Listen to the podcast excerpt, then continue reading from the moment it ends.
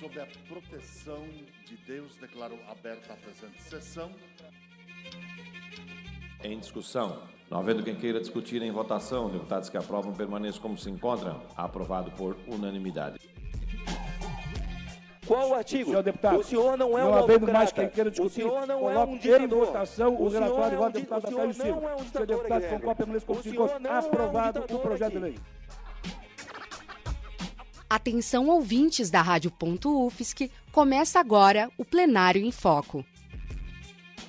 Olá, eu sou Giovana Alencar e esse é o terceiro episódio do Plenário em Foco, um podcast dedicado a debater projetos de lei apresentados na Assembleia Legislativa de Santa Catarina. Nesta edição, vamos compreender outro aspecto da tramitação das proposições legislativas, o veto ou a sanção pelo Poder Executivo Estadual. No ano de 2021, o deputado estadual Neudi Sareta, do PT, apresentou um projeto de lei complementar conhecido como PLC, que pretendia criar em Santa Catarina o Fundo Estadual de Combate ao Câncer. Na prática, a proposta garantia recursos para o atendimento e tratamento de pessoas acometidas pela doença. Esses recursos seriam provenientes de uma parcela do ICMS, o Imposto sobre Circulação de Mercadorias e Serviços, que incide sobre o tabaco, bebidas alcoólicas e agrotóxicos. Para explicar melhor o objetivo da matéria, eu convidei o próprio autor, o deputado Neudi Sareta. O objetivo é garantir realmente aos portadores de câncer o tratamento adequado.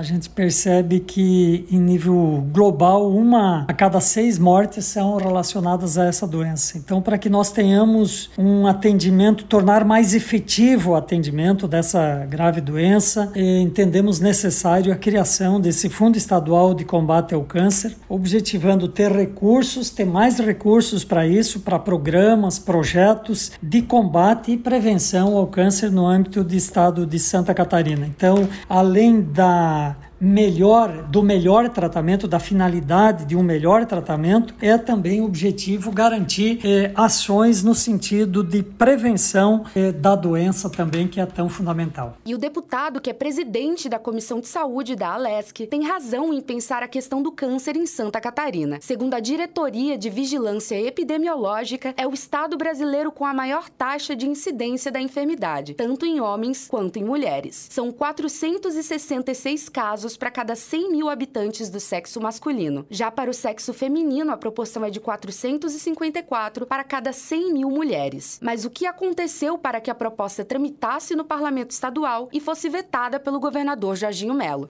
Sim, nós aprovamos na Assembleia Legislativa o projeto por unanimidade. Infelizmente, o governador vetou esse projeto e depois, inclusive em conversas que mantive com o governador, com a secretária de Saúde, eh, foi dito né, que poderíamos então criar um projeto de forma conjunta que pudesse eventualmente atacar alguma, alguma relação com a questão da constitucionalidade do projeto. Nós criamos um grupo de trabalho, então, para formalizar uma nova proposta com base nesse projeto que eu apresentei. Foi formalizado um anteprojeto remetido ao governo, que até o presente momento ainda não encaminhou aqui para a Assembleia Legislativa. Mas lembrando que nós temos ainda aqui o prazo para votação, para apreciação do veto e que temos a possibilidade, inclusive, de derrubar o veto. Deputado Neudi Fala sobre as expectativas em relação ao Fundo de Combate ao Câncer. A expectativa que nós temos é que, conforme conversado com o governador e com a secretária de saúde, o governo possa mandar uma proposta com base nesse projeto que nós formalizamos para que nós possamos analisar e ver se estiver contemplado uh, os termos que nós apresentamos no nosso projeto, isso eh, traria a solução, nós aprovaríamos um novo projeto. Caso isso não seja feito por parte do governo, a nossa expectativa é